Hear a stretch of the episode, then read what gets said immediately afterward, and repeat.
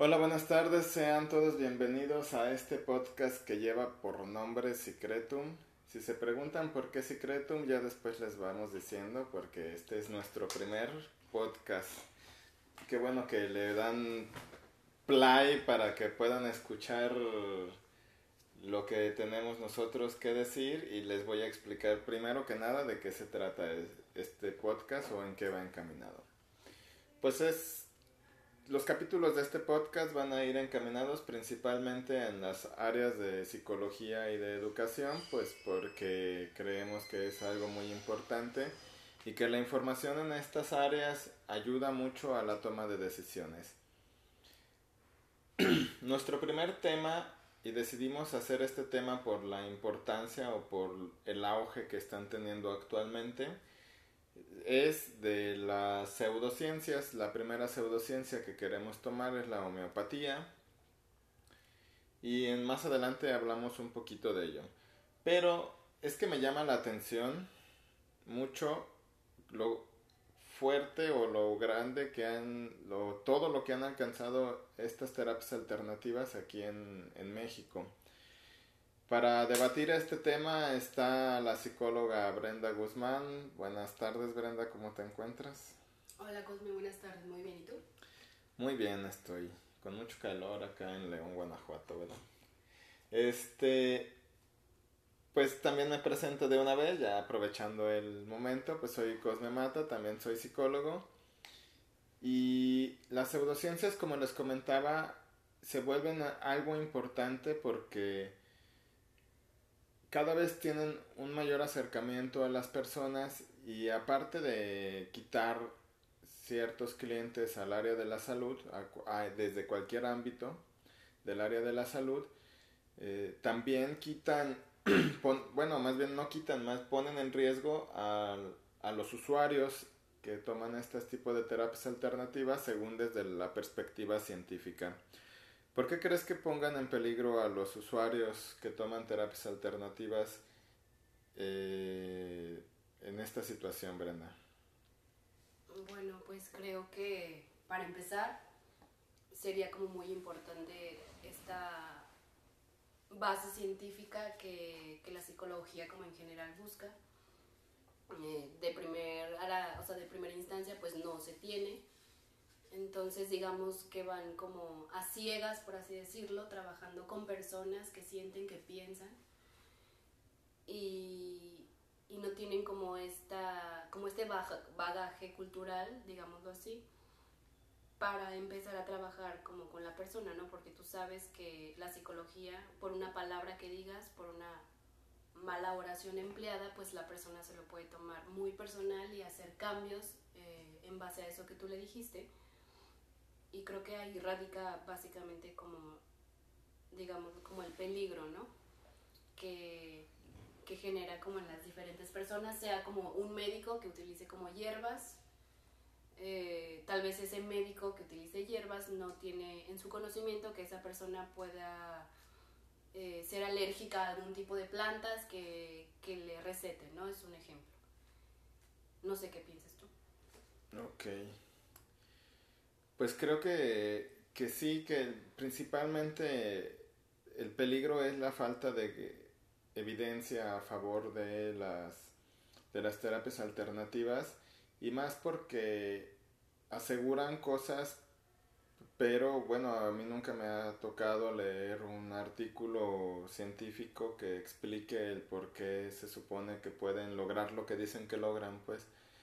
Y, pues el objetivo, pues por ejemplo, tú no vas a un nutriólogo pues porque quieres tener anemia, ¿no? Pues es, y la nutrióloga o cualquier nutriólogo sabría cómo disminuir estas sintomatologías de anemia porque pues está comprobado que lo puedes lograr, ¿no?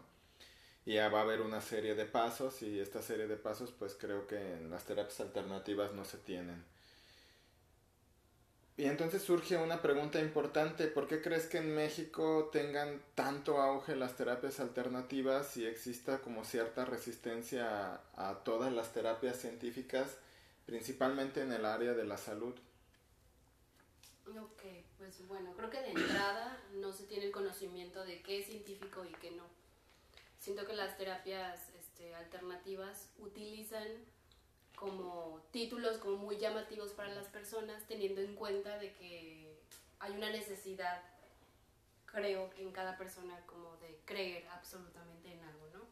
No te preguntas o no te cuestionas si eso existe, si eso no existe, si es este verdadero tal cual lo que aprendiste durante los años de infancia o demás. Entonces como que lo tomas como una verdad totalitaria. Creo que también ahí este, juega un papel importante como la religión, porque yo he visto en varios este, anuncios que utilizan terapias alternativas donde utilizan la palabra como ángeles. Y eso hasta cierto punto suena como muy místico y ahí yo siento que hay como una relación que tiene que ver como con Dios tal vez. Ángeles pues lo escuchas y es una palabra como muy positiva, ¿no? Entonces yo he escuchado que llegas y te leen los ángeles, a mí en lo personal pues no me queda claro qué es eso, ¿no? Pero de entrada siento que utilizan como esta parte vulnerable o esta parte de ignorancia de la persona como para amarrarla desde ahí, no sé tú qué piensas. Bueno, pero no, bueno, aquí me surge otra pregunta. Pues a lo largo de la historia los seres humanos hemos estado como en la necesidad de creer, ¿no? Pues por ejemplo, los aztecas o los mayas pues tenían la creencia de sus dioses y las cosechas, este, las enfermedades, eh, casi cualquier problema que tuvieran pues iban con los dioses y con ciertos rituales que tampoco estaban comprobados en aquel momento pues pero no tenían el acceso a la información que tenemos actualmente pero hay como esta necesidad de creer ya posteriormente que entró la religión pues también también hubo un un punto de necesidad de creer porque eso es algo que va más allá de la ciencia y pues la ciencia actualmente no va a poder explicar si existe o no existe Dios, pero eso es algo fuera del alcance de la ciencia y con eso por eso no se mete la ciencia. Pero también tienen esta necesidad de creer y también pues en las cosas malignas, ¿no? Pues eh, anteriormente eran más mencionados sobre la limpia de los lugares, pero eran personas muy específicas, pues los chamanes de su momento o los perdón, o los sacerdotes, ¿no? Entonces, ¿crees que esta necesidad de creer en contra de la evidencia que se puede poner? Porque, por ejemplo, si tú vas con un oncólogo, te puede decir es que tienes 30% de posibilidades de, de salir libre de cáncer, pero te da un porcentaje y, te disminuye pues esta creencia ante, ante los milagros o ante algo inesperado porque las terapias científicas se manejan mucho con estos datos. ¿Crees que esto también influye, influye en la en que las personas busquen este tipo de terapias como esta necesidad de creer o esta necesidad de algo como mágico que a lo largo de la historia hemos estado hemos, podido ver. Sí creo que tiene que ver mucho como con la educación en general de México. Mm, siento que nos educan creyendo desde el principio, bueno, o sea, desde hablando desde mi, mi experiencia, porque estuve pues en una escuela de monjas, eh, me metieron la religión pues por todos lados, hablándome de un Dios que era perfecto, que nos hizo a su imagen y semejanza. Entonces desde ahí te manejan como un paisaje que es demasiado positivo, que es demasiado alegre, que murió alguien por ti, entonces automáticamente como que le debes, ¿no? A esa persona. Entonces también se dice que cuando tú estés en peligro, esa misma persona que te creó, pues básicamente va a correr como a tu ayuda, ¿no? Pero para eso pues necesitas rezar o ir a misa o no sé, ¿no? Como todas estas actividades medio conductistas a mi forma de ver que, generan las personas. Entonces, no sé si sea como esta negación vista desde su parte y tomando como este ejemplo que tú dices, de si tienes 30% de probabilidades de, de salir como de ese cáncer, suena demasiado negativo y choca automáticamente con la idea que te mete la religión, ¿no? De que Dios está ahí, que te va a ayudar siempre y cuando estés tú en peligro. Entonces, pues no checa, creo desde ahí que hay como una incongruencia a lo que nos enseñaron a creer. No sé tú qué, qué pienses acerca de eso, pero me parece que es como parte de esta negación, porque no puede ser posible que el paisaje que te pusieron que era perfecto y de repente como que choque con esta realidad de que hay enfermedades, ¿no? Y que esas enfermedades pues te pueden matar. Okay. Entonces, ¿cómo vamos a definir o cómo podemos definir las terapias alternativas o las pseudociencias para que a los que nos están escuchando les quede más claro? ¿Qué son las terapias alternativas o pseudociencias?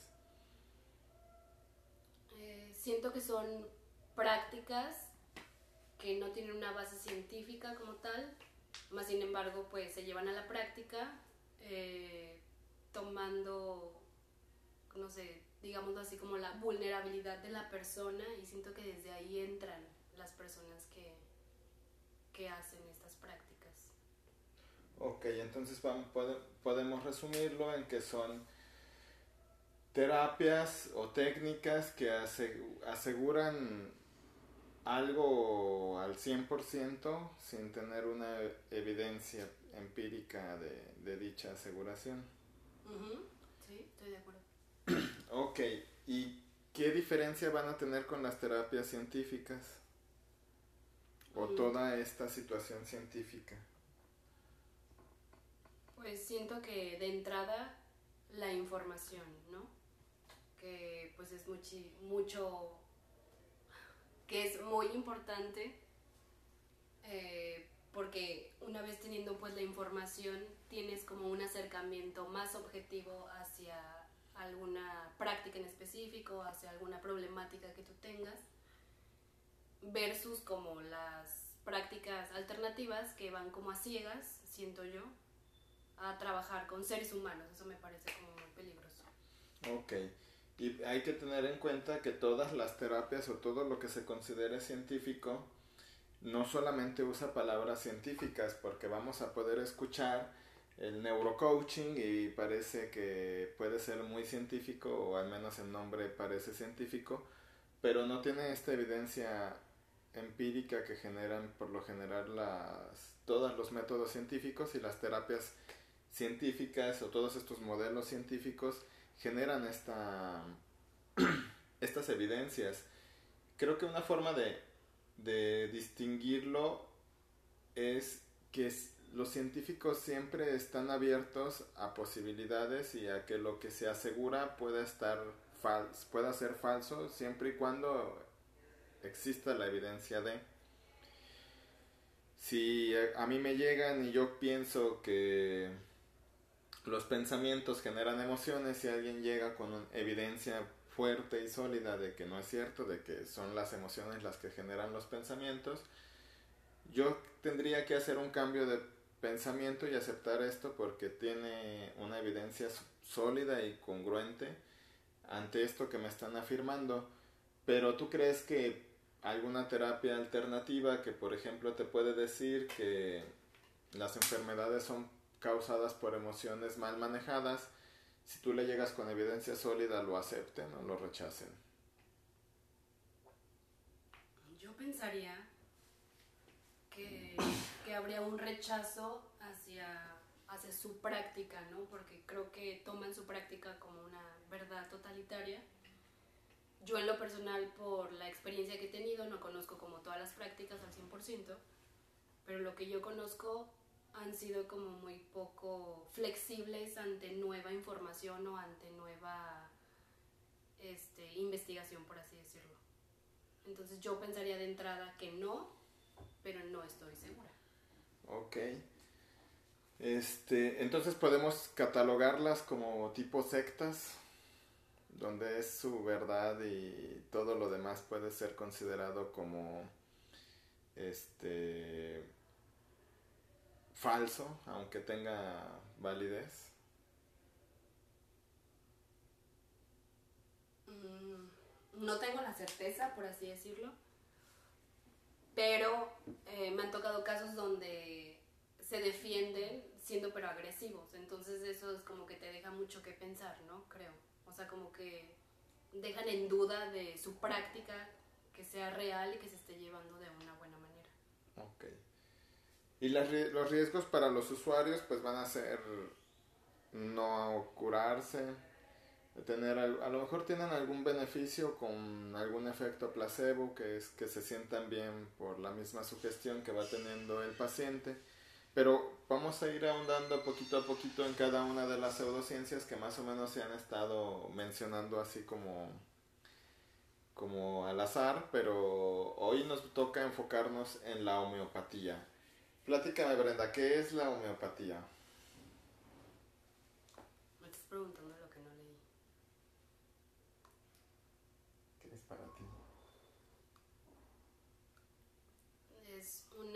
alternativa a, a toda la medicina que existe hoy en día.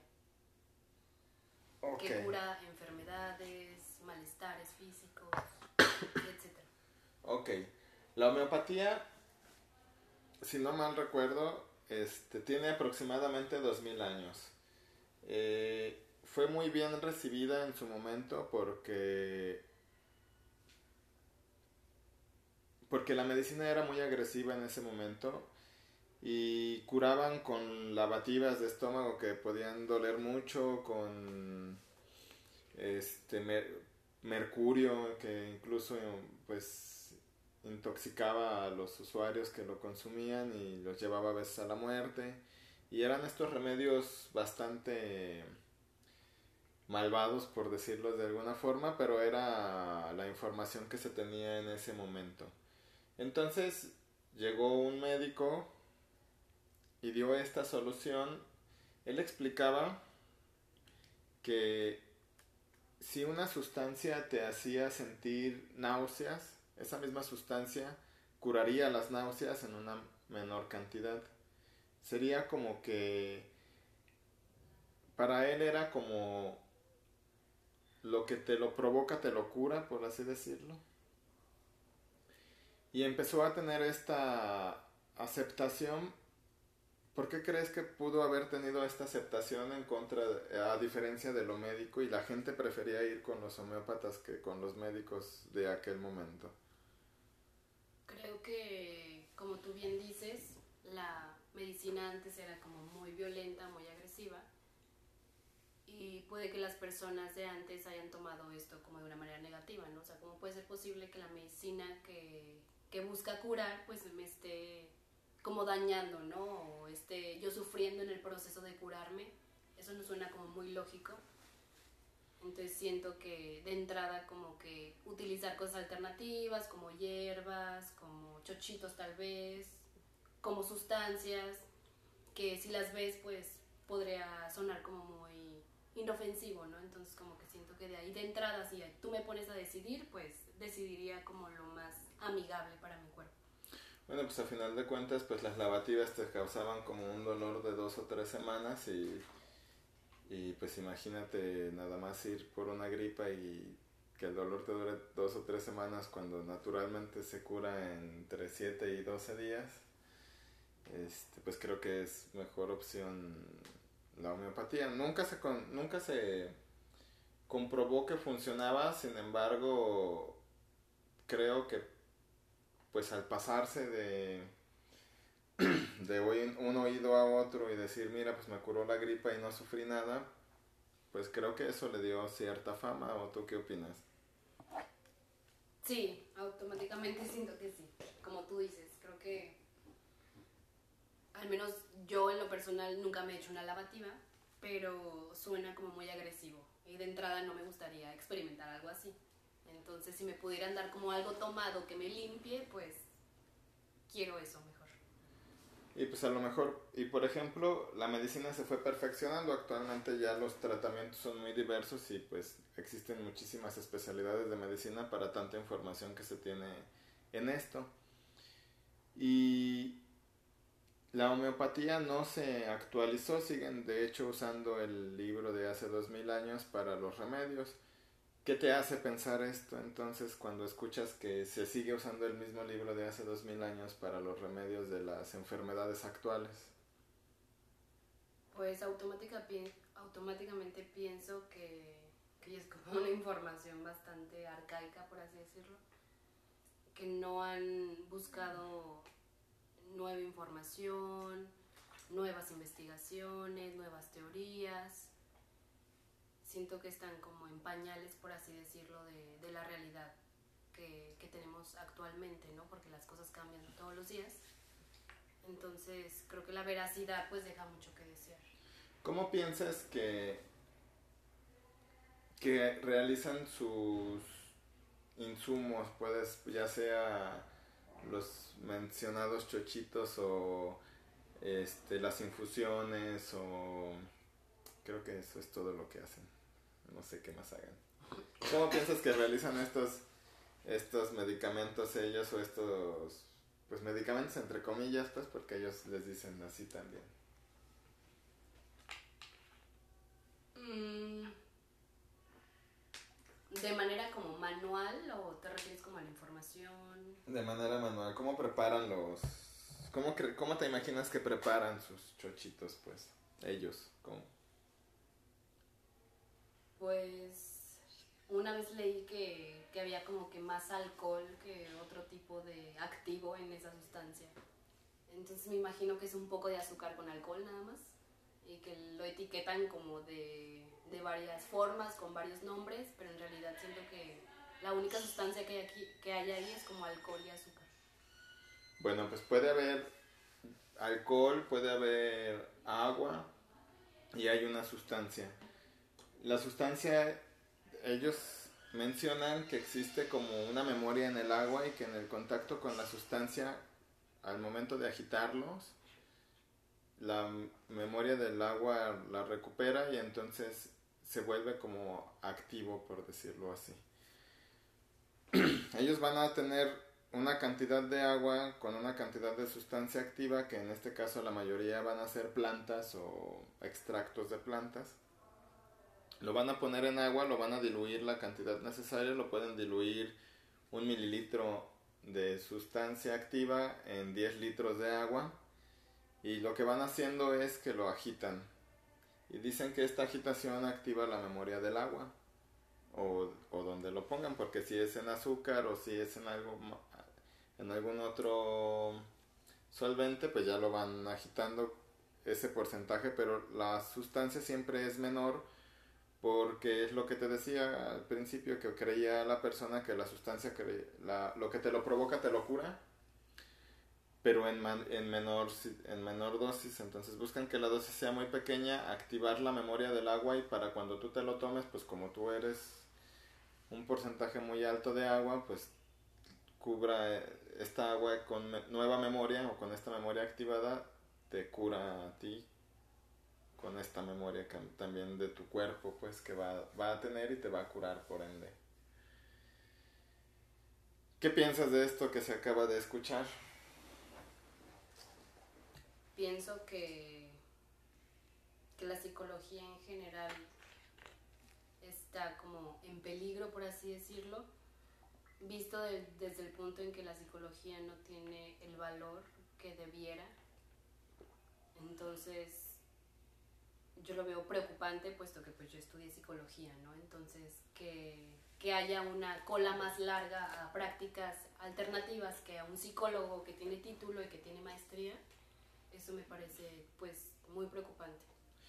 Y se han sacado varios artículos, por ejemplo aquí en México hace no mucho eh, sale una nota en el periódico Reforma, si no mal recuerdo, debería de traer información este, donde una persona, los médicos aseguraban que había fallecido porque decidió tomar pastillas homeopáticas y dejó el tratamiento oncológico, entonces esto le generó un cierto conflicto, por así decirlo, y era una, una persona con cierta esperanza de vida y disminuyó mucho por, porque solamente se centró en, en el tratamiento homeopático. Alguna vez una persona me dijo que ella no estaba en contra de las cosas homeopáticas y que todo podía como integrarse en uno para un mismo objetivo. Por ejemplo, que pues una persona podría tomar eh, homeopatía, pero pues también debería de tomar su tratamiento oncológico y que la homeopatía le ayudaría en algún aspecto y que el tratamiento oncológico le ayudaría desde otro aspecto y que también podría ir con el terapeuta de Reiki para que le ayude en algún otro aspecto y el psicólogo le ayudaría de alguna otra forma. ¿Qué piensas de esta forma de pensar o, de esta de esto que trabaja la, la que me platicaba la persona en aquel momento, aunque caro era porque pues pagar cuatro terapeutas o cuatro tratamientos es muchísimo muy caro. Pero ¿qué opinas de este tipo de pensamientos? Ok, bueno, pues las creencias son demasiado subjetivas, pero me parece pues una manera un poco más objetiva solamente como cerrarte a una opción, ¿no? En este caso estaba tomando la base científica, tal vez un poco de meditación, un poco de cosas naturales, algo alternativo. Siento que eh, si haces una fusión de todas esas cosas, de todos esos ámbitos, pues igual podrías este, tener un, un mayor resultado de manera positiva. Creo que es como un, un pensamiento un poco más inteligente, como estar abierto a, a, varias posibilidades, ¿no? Y no nada más cerrarte con, con una opción. Ok. Pues parece que Brenda ya se convenció de ir al homeópata ahora por su gripa que tiene actualmente. Este, ahondaremos un poquito más en el tema en el próximo capítulo, ya específicamente con la homeopatía como tal. Eh, creo que la parte de las terapias alternativas y de la influencia que han tenido aquí en México es muy importante y de por qué nosotros nos estamos preocupando por estas situaciones como profesionales de la salud y, y el riesgo que puede llegar a tener una práctica mal elaborada para ser profesionista de casi cualquier carrera que tenga un modelo científico, se tarda uno entre 4 o 5 años, sin embargo hay lugares donde te capacitan para Reiki en un año o, en un año y medio. Y o por ejemplo existen escuelas de masajes terapéuticos que supuestamente te curan tanto depresión como ansiedad. Eh, en seis meses, ¿no? Entonces, tanto la preparación como de las personas, de las personas, que no significa que no sepan mucho, porque a lo mejor leen más que alguno que está estudiando psicología en estos momentos, eh, pues pueden saber mucho, pero la veracidad de sus técnicas o de sus tratamientos es donde preocupa a la comunidad científica. Entonces, como les comentaba, seguiremos ahondando algo en el próximo capítulo sobre homeopatía. No sin, antes de despedirnos, pues le doy las gracias a Brenda. No sé si gustas decir algo al público que nos está escuchando. Bueno, pues primero que nada, gracias a ti por la invitación. Y quiero decirles que, que pues se den la oportunidad a, abrirse a nuevas este, opciones que si bien están como practicando alguna terapia alternativa, pregúntense si, si están como haciendo lo mejor o si existe como otra opción que pudiera tener base científica, ¿no? Que es lo que se busca. Tampoco no venimos a decir que es como la verdad absoluta y que nada más busquen a, a psicólogos, ¿no? Porque obviamente no siempre se tiene como la capacidad económica y si alguien me pudiera me pusiera a decidir si es como una terapia alternativa que es más barata que la psicología pues obviamente elegiría como lo más barato no si, si fuera como una persona común y corriente no si me preguntaran ahora Brenda salió diosa del Olimpo este bueno pues Muchas gracias por escucharnos. Repito, soy Cosme Mata. Nuestros podcasts estarán saliendo de manera quincenal porque la información que tratamos de dar es de mejor de la mejor calidad si tienen alguna duda o algo que quisieran que se especificara en el próximo podcast por favor háganos, eh, háganos saber por favor ahí en un comentario y todas las dudas que se puedan abordar en el próximo podcast sobre homeopatía pues las trataremos de de resolver y espero que Brenda con sus pastillas homeopáticas se cure de la gripa para la próxima vez que grabemos. Este y espero que nos sigas estando acompañando. ¿Tú qué dices? No. ya no nos quiso acompañar. Bueno, nos vemos la próxima, en el próximo capítulo. Espero que tengan una excelente semana. Qué difícil es grabar en 30 minutos un tema tan amplio. Este, muchas gracias. Arrivederci.